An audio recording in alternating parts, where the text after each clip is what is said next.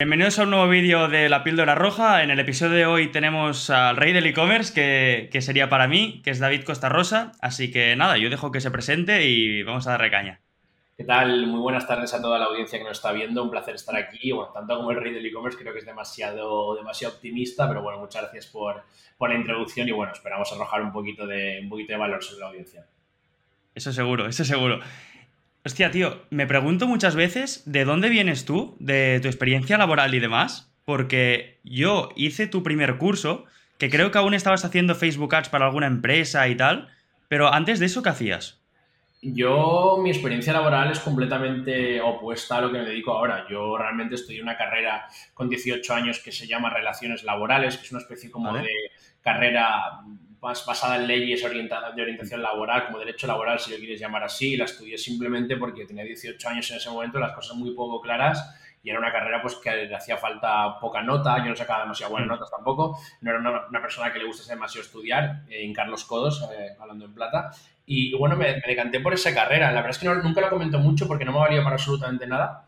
Entonces tampoco lo comento demasiado, simplemente que eh, yo realmente siempre he sido emprendedor, lo que pasa es que la chispa me tardó en despertarme por así decirlo, y, no fue hasta los 27 años cuando empecé con el, con a dedicarme al mundo online, a aprender dentro del mundo online y a partir de ahí quedé cautivado y hasta ahora, ¿no? Pero hasta entonces estuve por ahí pegando tumbos en trabajos que no me gustaban, fui despedido de varias asesorías, que es un trabajo básicamente súper administrativo, lo he puesto a mi perfil.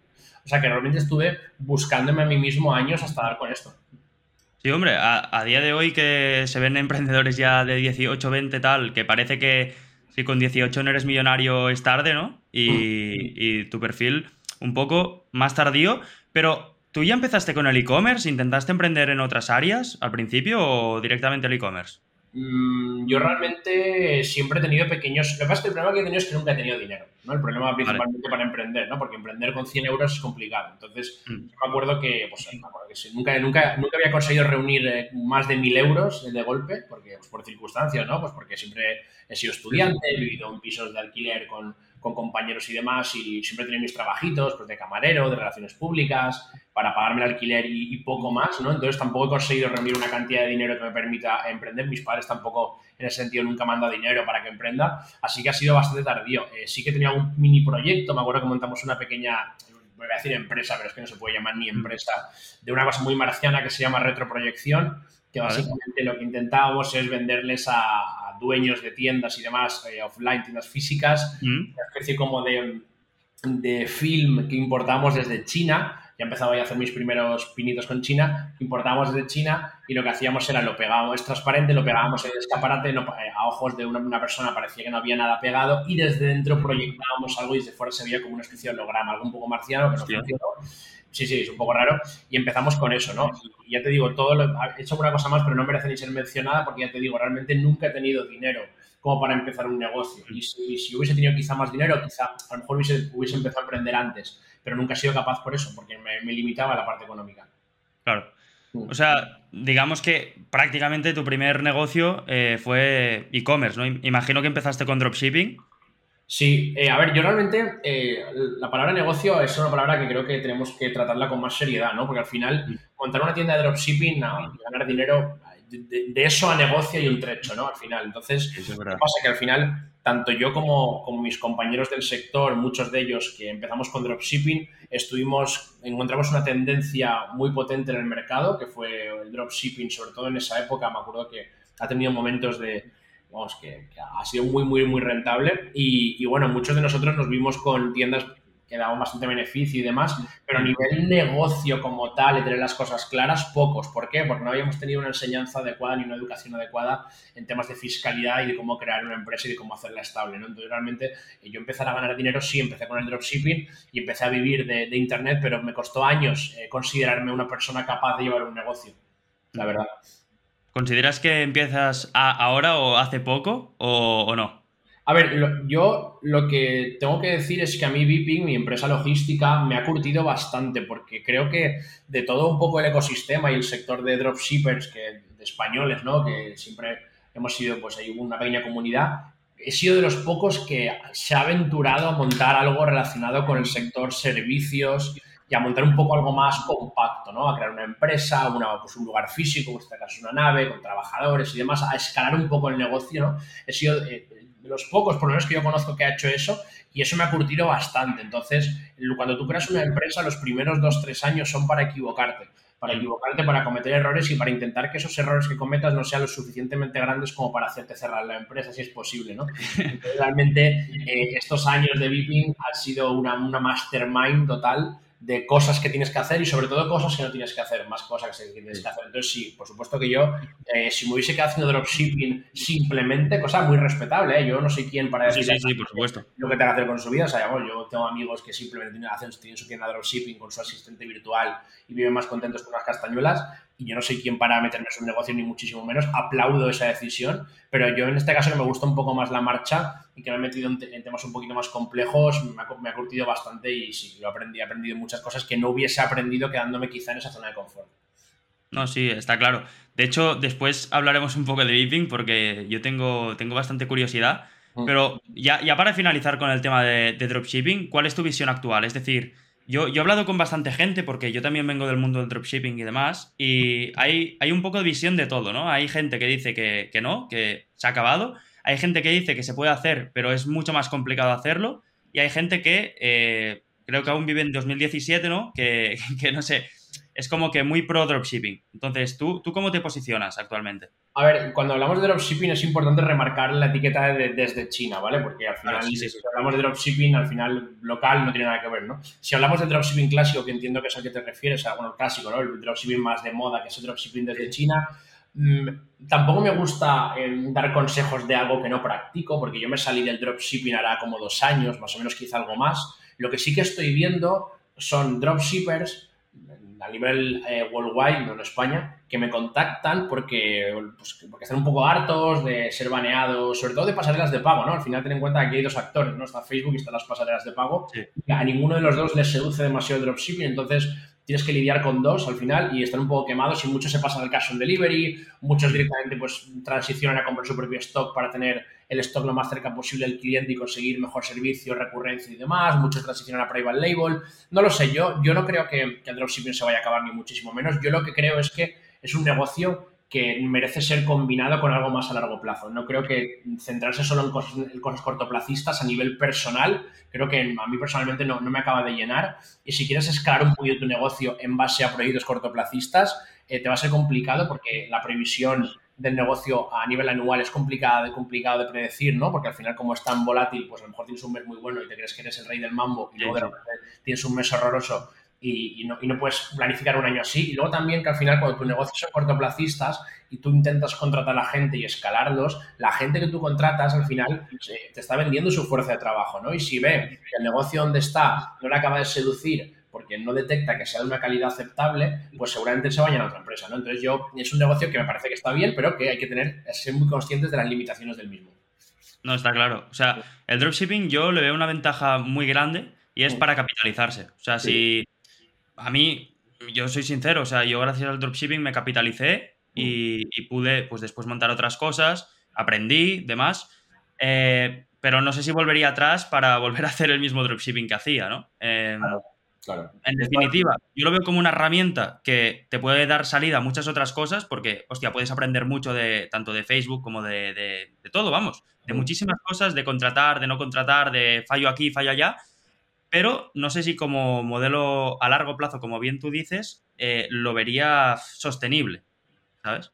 Mm, a ver, como poder puedes, ¿no? Si tú asumes que es todo el rato crear tiendas, baneos, problemas y demás, y esto lo sistematizas y demás, como poder puedes. Ah, la pregunta es, ¿te apetece hacer eso? Es una pregunta que tienes que hacerte a ti mismo. ¿no? Al final, estoy súper de acuerdo en que es un modelo de capitalización rápida y es un modelo también de aprendizaje, ¿no? Porque al final empiezas a practicar, romper mano con Facebook, con estas cosas con poco presupuesto.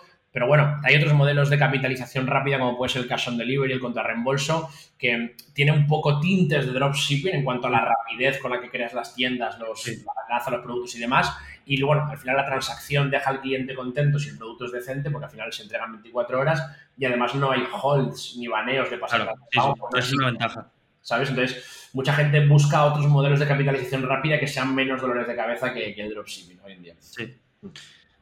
Sí, la verdad es que, bueno, eh, creo que dejamos cerrado este punto porque se ha comentado un poco todo y, estoy bastante de acuerdo.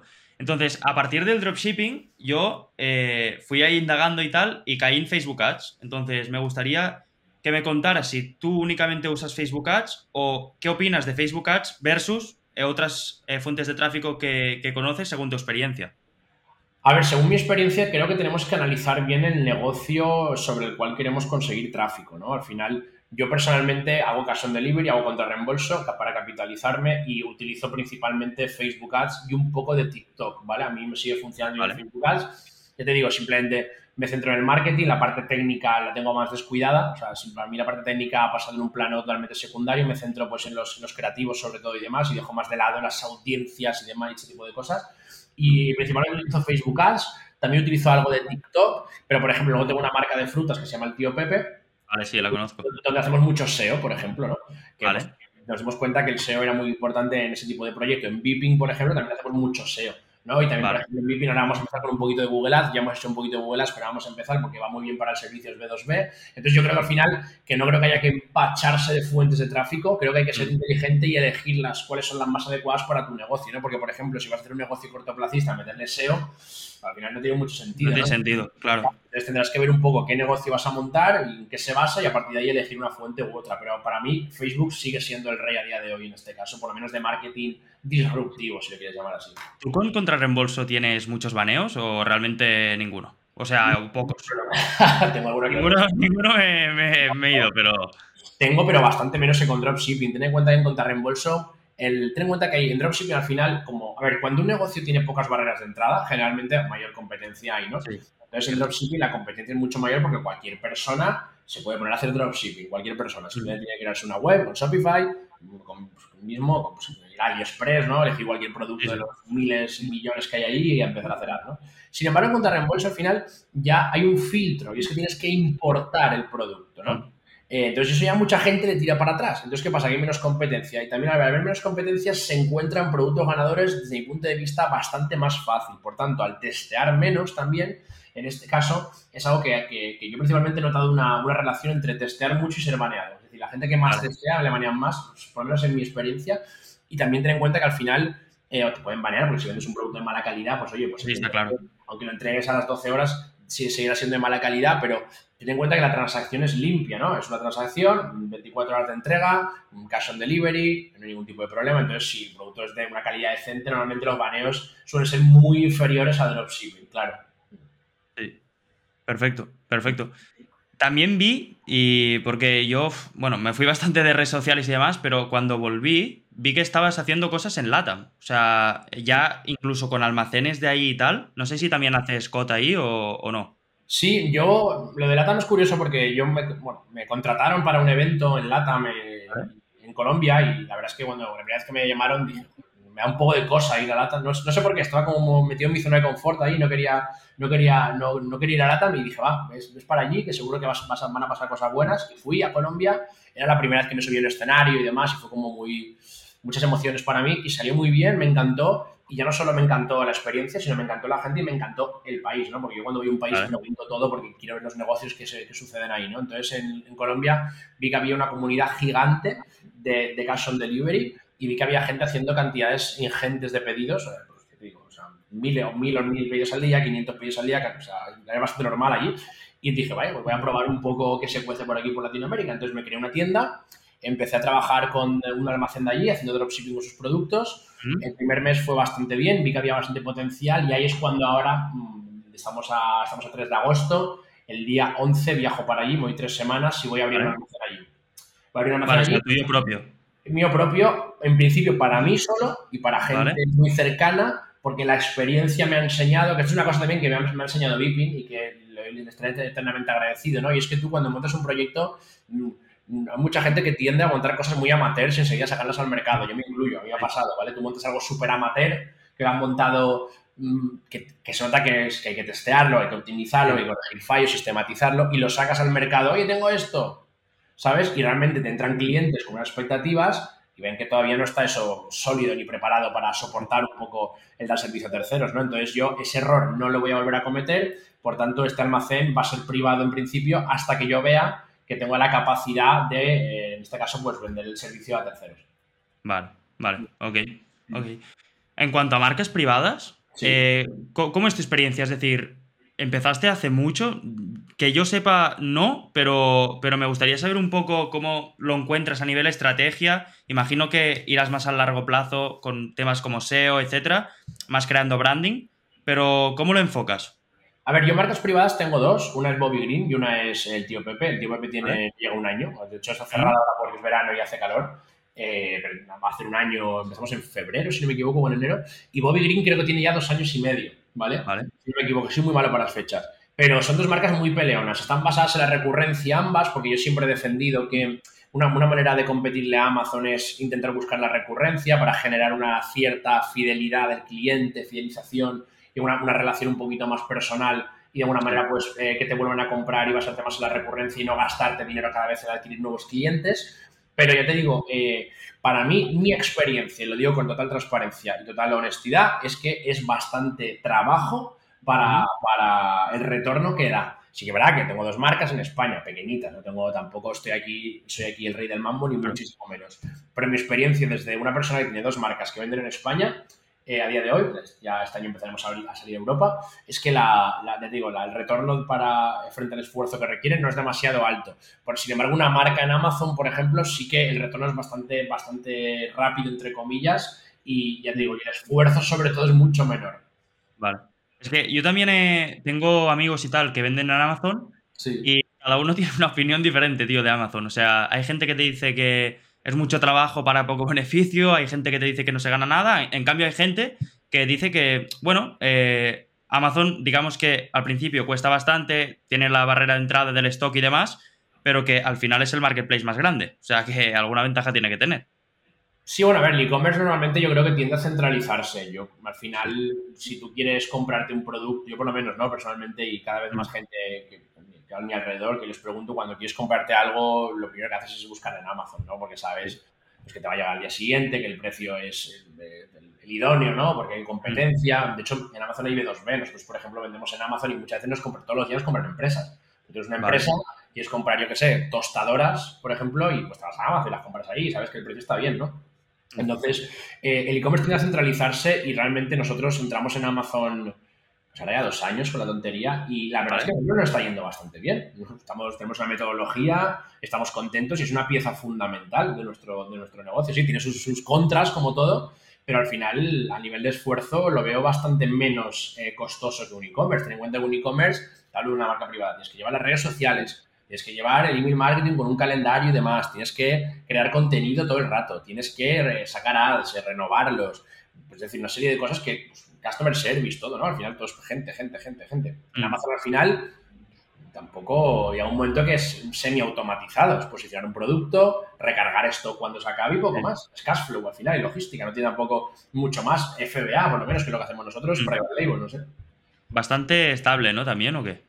Sí, al final ten en cuenta que tú no vendes eh, masajeadores eh, supersónicos en Amazon, ¿no? algo, algo, que la gente, yo qué sé, te he puesto el ejemplo de la tostadora, pues no creo que el día de mañana salga, eh, no sé, Matías Prats en la tele y diga que son cancerígenas las tostadoras, ni muchísimo menos, ¿no? Las tostadoras es un producto que se va a seguir vendiendo, evidentemente te pueden salir competidores, un ejemplo muy tonto de la tostadora, ¿no? Te pueden salir competidores, pero es, es muchísimo más estable y la verdad es que la estabilidad se agradece, ¿no? Nosotros que sí, venimos sí, del dropshipping, que están que es tan, no sé, tan inestable y tan volátil y que te, de pronto estás en la cima y de pronto estás, estás hundido, por así decirlo, en Amazon es como muy estable todo y eso te permite planificar a largo plazo y al final eso también tiene mucho valor. Si tú quieres vender una tienda de Amazon, tiene bastante más valor que un dropshipping, ¿no? Porque sabe que el inversor la compra con los productos posicionados, un histórico y demás, y que pues, las, las, las, las, instrucciones para seguir llevándola no son tan complicadas como para llevar un dropshipping al final. Y bueno, es que al final yo he visto bastantes compras de cuentas de Amazon, eh, que imagino que dentro tendrían varias marcas y tal, pero por cantidades grandes. Yo también lo entiendo frente a un dropshipping, que coño, una marca de Amazon, es lo que tú dices, es más estable, tienes stock, está en Amazon, pero un dropshipping, buah, yo no sé si lo compraría, ¿eh? O sea, no, no veo una compra muy buena. Depende del dropshipping, obviamente, pero... No sé. Se puede vender, pero suele tener menos valor en los mercados de tiendas. Sí, sí. Bien, si alguien quisiera empezar en el mundo del e-commerce a día de hoy y te dice, hostia, mira, David, eh, quiero empezar y tal, ¿tú qué le dirías? Que, aparte que sumiere tus vídeos de YouTube. Esa pregunta siempre me cuesta un montón responderla, la verdad, porque mm, al final eh, creo que tiene que, te, tiene que gustar el negocio. Creo que primero tienes que, bueno, mis vídeos de YouTube y los que quieras, al final, ¿no? Tienes que empaparte de información y asegurarte de que el negocio, en este caso, te gusta, porque, va, porque la, la, constancia es la clave en cualquier negocio. Entonces, si tú no te tomas esto como un negocio de, de ser constante, no tienes una rutina y no sigues el proceso realmente va a ser complicado que tengas éxito. Entonces, lo primero que tienes que averiguar es si te gusta. A mí no me gusta el trading, por ejemplo, y no, no hago trading, lo respeto totalmente, pero no lo hago, porque no me gusta, básicamente. Entonces, sé que no, no, no disfruto ya con ello, como disfruto con el e-commerce.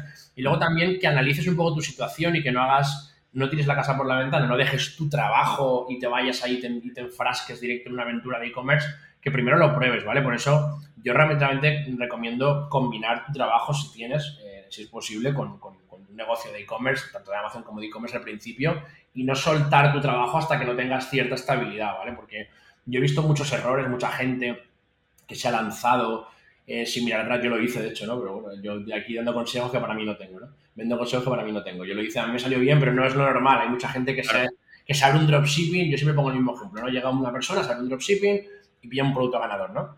Y tiene un mes muy bueno y factura 50.000 euros. Me lo invento un mes muy bueno y demás, se cae, pues, 15.000 euros de beneficio, lo que sea, mm.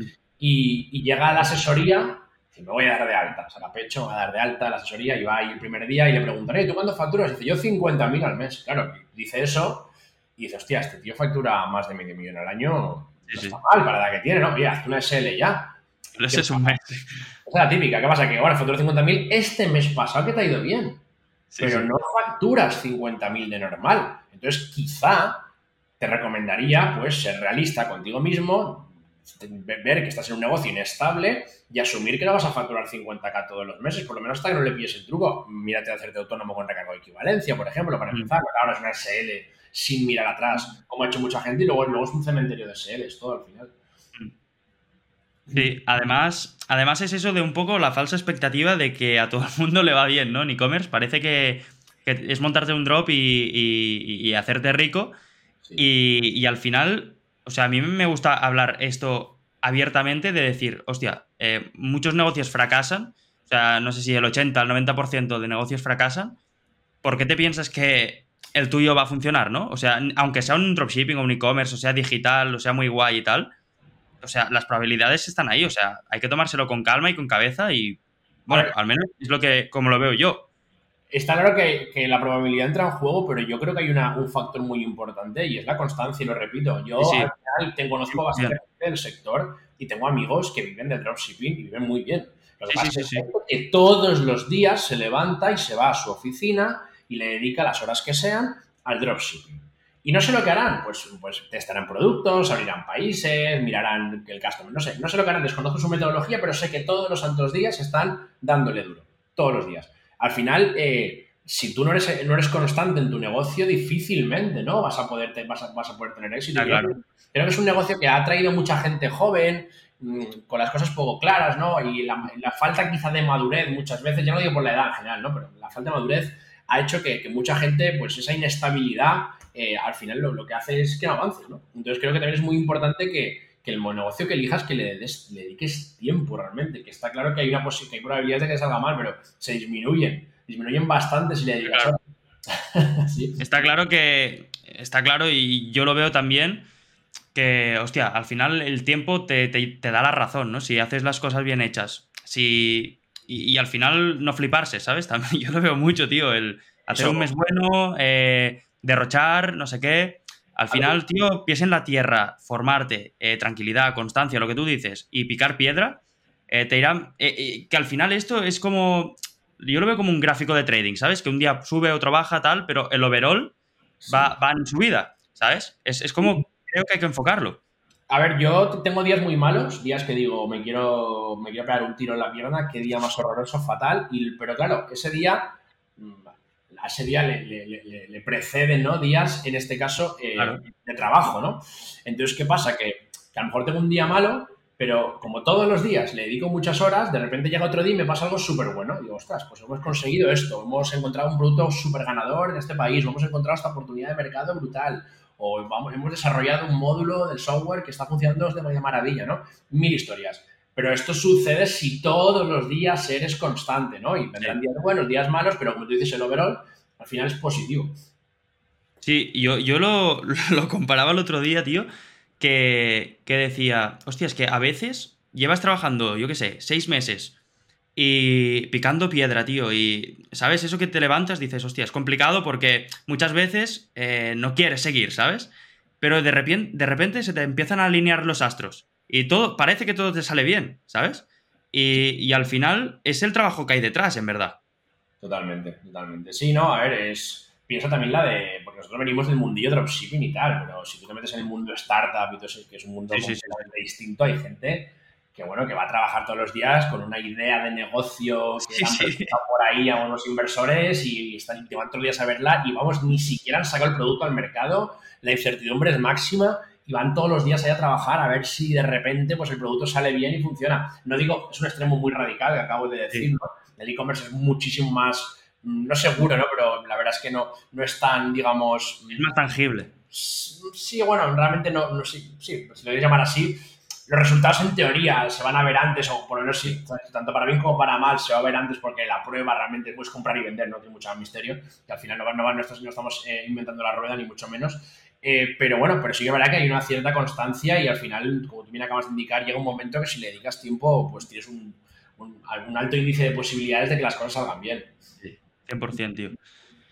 Hablando un poco de Viping, ¿tú lo considerarías una startup? O sea, eh, lo que hiciste en China ¿Fue un MVP? ¿Fue una prueba? ¿Fue algo que tú veías a futuro también? ¿O fue también el chispazo que te, que te, que, te hizo darte cuenta que tenías que montarlo en España? La historia de Vipin es bastante larga y bastante curiosa. Al final yo me asocié con una persona que es mi socio en prácticamente todos los proyectos. ¿Vale? Conocí, eh, vaya por 2019, creo que era más o menos 2018, no me acuerdo bien. El caso es que si la gente busca ahora, vende palas, ¿no? Entonces en ese momento la gente estaba, estaba haciendo dropshipping y yo veía que había una carencia en el mercado de, un proveedor o una warehouse que un poco hablase el mismo idioma que la gente occidental o que entendiese bien la cultura, en este caso occidental, en este caso la, la, española, porque era un poco donde yo tenía más audiencia. Y, yo tampoco tenía ni idea de lo que pasaba en China y, aparte a mí me gustaba la marcha, a mí se me quedaba muy pequeño, tenía una tienda de dropshipping y, y nada, pues me, me, vi un avión y me fui para allí con mi socio y el, el MVP, el primer testeo de Viping fue en China, directamente nos asociamos con un chino, pillamos un, almacén y salió desastrosamente mal, o sea, fue de los, bueno, y todavía quedan muchos más fracasos en mi vida, por supuesto, pero fue eh, mi primer gran fracaso, que me enseñó muchísimo y, la verdad es que luego vino la pandemia y se juntaron ahí los astros y para mal, ¿no? Y dije, madre mía, la que estoy liando. Y, ahí tomé una decisión bastante radical que, pues entre que estaba la pandemia de por medio, yo ya sabía que a partir de, bueno, yo y todo el mundo que, que, leyese un poquito la prensa, ya sabía que a partir de junio iba a llegar la famosa directiva europea que empezaba a obligar a pagar IVA a los envíos desde China con dropshipping que estaban exentos de IVA y ese margen del 21% era maravilloso yo ya estaba viendo que el dropshipping, la tendencia era la baja, ¿no? Entonces dije, bueno, voy a, pues, voy a dar un, paso por delante. Y, empecé a importar mis propios productos. O sea, yo dejé el VIPIN en China, empecé a importar mis propios productos y empecé a venderlos contra reembolso. Y me acuerdo que los primeros productos... Tú mismo, o sea, en ese momento no estaba abierto a nadie más el En ese momento yo iba con una autorización para que me dejaran salir de casa para trabajar, porque era plena, plena pandemia, vale. encerradísimos. Y yo me acuerdo de ir a mi oficina que tenía entonces, y me acuerdo que en el parking de la oficina, porque no había nadie, eh, hacer ahí nuestros primeros pedidos. Hacer contra ahí con un Excel como podíamos y tal. Ya veníamos de una experiencia nefasta en Viping, que en verdad nos ayudó muchísimo porque Viping salió mal por muchas cosas, pero una de las cosas que salió mal, rebobinamos, fue lo que te comenté hace un rato. Un proyecto muy amateur, nos pensamos que no lo era y lo lanzamos al mercado como si fuese algo sólido. Nada más lejos de la realidad. Entonces, en esta segunda intentona de Viping ya en España, dijimos, oye, eh, no estábamos preparados para ofrecer un servicio de warehouse a terceros, ni de coña. Vamos a desarrollar un software para nosotros mismos, para poder tener controlado pues, tanto todos los envíos como el stock, ¿vale? Que es básico, ¿no? Porque tú no puedes decir, oye, ¿cuántas maquinillas te quedan? Muchas, ¿vale? Muchas cuántas son, ¿no? Porque es que al principio es así. Entonces, eh, cuando tuvimos desarrollado eso, ya empezamos a, de alguna manera, abrir VIPing a gente muy cercana. Oye, mira, eh, alumnos míos, ¿no? Y mira, pues hemos trabajado juntos, hay muy buen rollo en mentorías y tal, tienes potencial, te apetece que probemos esto, para adelante. Y de hecho, a día de hoy tengo gente que empezó conmigo en ese momento y sigue siendo cliente, ¿no? Entonces, a partir de ahí empezamos a escalar y hasta que no tuvimos un software decente, no salimos al mercado. Evidentemente que hemos cometido tropecientos mil errores, pero yo estoy muy orgulloso de lo que hemos creado y la verdad es que cada día me, asombro más, ¿no? De, hasta dónde hemos llegado, la verdad. Porque el software es bastante importante, ¿no? Me imagino en Beeping y tal, para el traqueo de tanto de pedidos, devoluciones, etcétera. Hombre, el software yo lo veo fundamental. no, no, no, se me ocurre una empresa o una persona que tenga un e-commerce medio decente que pueda trabajar sin un software. A ver, es que cómo vas a medir tu stock, cómo sabes el número de unidades que te quedan, si lo contabiliza y automatizado, cómo vas a traquear los seguimientos si no tienes, eh, lo tienes automatizado el tema del tracking number y tal, cómo vas a mapear los productos, ¿no? Como, no sé, son muchas cosas. Al final, cuando tú escalas, necesitas tener tecnología. El software es, esencial. O sea, sin software a mí no se me ocurriría llevar un almacén. Vamos, a mí personalmente. Hay gente que sí que se ha atrevido a hacerlo, pero yo no, no me veo capaz, la verdad. ¿El que, ¿El que habéis creado ahora, ¿lo, habéis hecho de cero o lo habéis como habéis mejorado lo anterior? Porque sé que, vamos, es la hostia, pero no, sé cómo lo has hecho. Porque no, todavía no lo he sacado. Pero, pero nosotros, eh, el que tenemos ahora, que lo estamos testeando, de hecho hoy ha sido el primer día, que lo, como, como comenté anteriormente, nosotros eh, cuando sacamos algo lo testeamos con nosotros mismos, ¿vale? Ahora mismo estamos testeándolo con, con dos de mis tiendas, ¿vale? El que hemos sacado ahora ha sido hecho desde cero. ¿vale? Porque en el mundo del desarrollo, que es un mundo que al que me esté escuchando, salvo que sea desarrollador, recomiendo que si te metes, te metas con mucho cuidado, porque es un mundo mm. desesperante, ¿vale? Porque al final mm, es la historia nunca acabar, ¿no? Siempre sale un bug por ahí, un bug por allá, esto no habíamos contemplado esto, no habíamos contemplado lo otro. Entonces, respecto a tu pregunta si es una mejora o si es uno desde cero, es uno desde cero. ¿Por qué? Porque el que tenemos actualmente Bien es cierto que hace lo que tiene que hacer, saca pedidos, sincroniza el stock, sube el tracking number, tiene, varias cosas más que no voy a comentar, pero la base, la lógica en sí no estaba bien pensada. Entonces me acuerdo un día que me vino el CTO de mi empresa y me miró y me dijo, oye David, eh, tenemos que, volver a hacer todo de cero. Sería casi lo estrangulo, ¿vale? Pero dije, hago en la puta. Y, pero bueno, si tú lo dices, tío, pues a muerte contigo. Y me acuerdo que empezó desde cero y ahora, claro, ahora la base es como mucho más sólida, la lógica tiene mucho más sentido, entonces ahora cada upgrade, cada actualización que hagamos, como la base es mucho más sólida, es mucho más rápido. Si tú la base no está bien hecha y todo lo demás son parches, al final es un castillo de naipes, ¿no? Entonces decidimos eh, cortar por lo sano y empezar desde cero y ahora por fin está viendo la luz. Que la empresa funciona y que, ya te digo, sacamos bastantes pedidos todos los días y la gente está contenta, pero siempre queremos buscar más y más tecnología y adaptar esto siempre para ofrecer la máxima calidad a nuestros clientes. ¿Lo has, ¿Lo has hecho in-house o lo has externalizado? In-house todo. Vale, vale. Sí, el tema del desarrollo, tío, es, bueno, es una utopía. Con, todo el mundo que hablo, eh, bueno, todos los que lo externalizan me han dicho que fatal. Y, y, hablé hace poco con un chico que ha sacado un software guay de, bueno, escritura y tal, y lo ha hecho externo, pero con desarrolladores de España. No sé lo que le ha costado y demás, pero bueno, aparte de que supongo que le habrá costado bastante más caro, por lo menos eh, le funciona bien, vamos.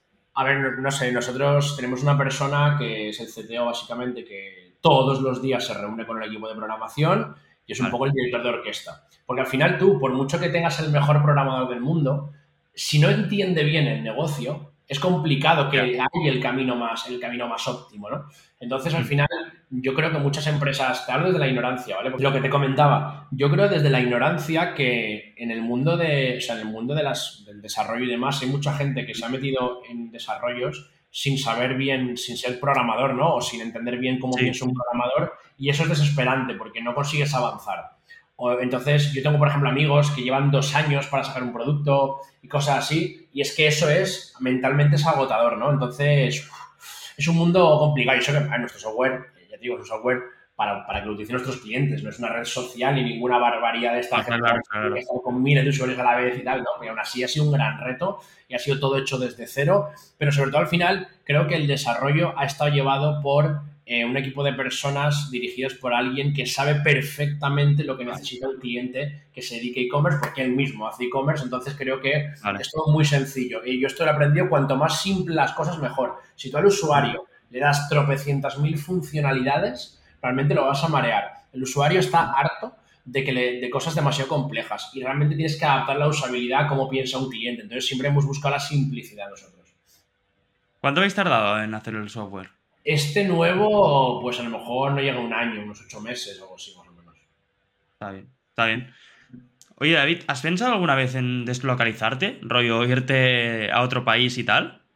Sí, muchas veces, pero no, no, por un tema fiscal, como creo que la gente va a pensar inmediatamente, que también, ¿eh? no, te lo, voy a negar, sino por un tema de, salir de mi zona de confort, ¿no? Creo que al final yo sí, trabajo mucho, eh, tengo mi empresa y demás, pero al final yo tengo una rutina no muy clara, ¿no? Yo voy todos los días a mi empresa, mi empresa a casa, la verdad, tengo poca vida social, sobre todo entre semana, y el hecho de, de deslocalizarme me gustaría probarlo alguna vez por experimentar un poco el vivir fuera de España y conocer a, otro, tipo de, otro tipo de personas, ¿no? Y también por mejorar mi inglés, que creo que, se puede mejorar bastante, y sobre todo por eso, por vivir nuevas experiencias. Está bien, buena visión. Eh, pensaba que tirarías más por lo fiscal, que te veo recibiendo cartas de Hacienda a menudo, pero sí, pero, pero sí, guay, tío. Sí, sí, sí.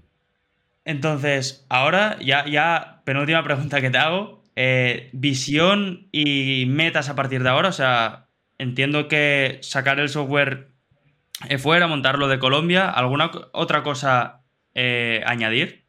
Bueno, pues este año vamos principalmente vamos a seguir trabajando en VIP, mejorando nuestro software, captando nuevos clientes y siguiendo creciendo a nivel empresa. Yo personalmente pues sigo con mis consultorías tanto de e-commerce como sobre todo de Amazon, que estamos bastante contentos con los resultados y demás. Eh, seguimos con nuestras tiendas de Amazon, vamos a montarlo de Colombia y creo que ya es bastante. Yo creo que con eso... Hombre, es bastante bien, ¿eh? Que por cierto, eh, ahora ya te haré la última, dejaré los enlaces de mentorías, demás, todo lo que quieras en, la descripción y, quien quiera verlo que, vaya para allá. Y yo ya, última cosa que, te pido, que esta es la pregunta más difícil de todas, es que me digas un invitado para el siguiente episodio. Pues puedes traerte a Jorge Morcuende, por ejemplo, que es un, eh, amigo... bueno, pues ¿Sabes que Pensaba ¿Eh? que me lo dirías, tío, porque cuando hemos estado hablando de Amazon y tal, digo, he pensado en él, tío, porque me acuerdo que hacías cosas juntos y demás, y digo, seguro que, me lo dice. a ver, o sea, aparte que, tengo una empresa con él, ya no es eso, sino que es un tío que sabe, que es un empresario, que hablas con él y que sabe, sé perfectamente que, que vive del e-commerce, sé perfectamente que tiene las cosas claras, y es una persona. Yo al final te hablo de lo que conozco, ¿vale? No te, porque a lo mejor digo, no, tráete a un youtuber que sigo y luego es un puff, no lo sé, ¿vale? lo prefiero, lo prefiero, tío. Sé que Jorge, a nivel de, información, a nivel de experiencia, tiene mucho que contar. Y creo que, bueno, pues si la audiencia lo que busca es eh, gente que tenga, que le vaya bien los negocios y que sea real, Jorge es un, es un, buen, un buen ejemplo, así que te lo recomiendo. Pues tío, le voy a escribir, lo voy a traer aquí, lo voy a exprimir y a ver, a ver qué me puede contar, tío. Pues nada más, yo no tengo mucho más que contar. Simplemente agradecerte que, estés aquí, tío, porque ya te lo dije, para mí es un placer. Y, nada, yo dejaré todo lo que la gente necesita debajo del vídeo, rollo mentorías, tu, Instagram y tal. Y listo. Perfecto, pues para mí también es un placer. Ojalá eh, que este podcast dure mucho tiempo. Creo que es muy, muy importante los podcasts. Yo consumo mucho podcast, es, un, un, tipo de contenido que se consume mucho en la intimidad, que casa en cualquier momento del día, puede estar cocinando, no es mi caso, conduciendo, pues estar haciendo cosas y, y casa perfectamente. No, es como un vídeo de YouTube que estás ahí, por lo menos los míos, ¿no? que estás ahí papel y boli ahí muy informativo. Y ojalá más podcasts de, de emprendimiento y demás. Y bueno, pues un placer y larga vida. Muchas gracias, David, tío. Y a los que veis el podcast, pues nada, eh, espero que os haya gustado y nos vemos el próximo. Chao. Chao, chao.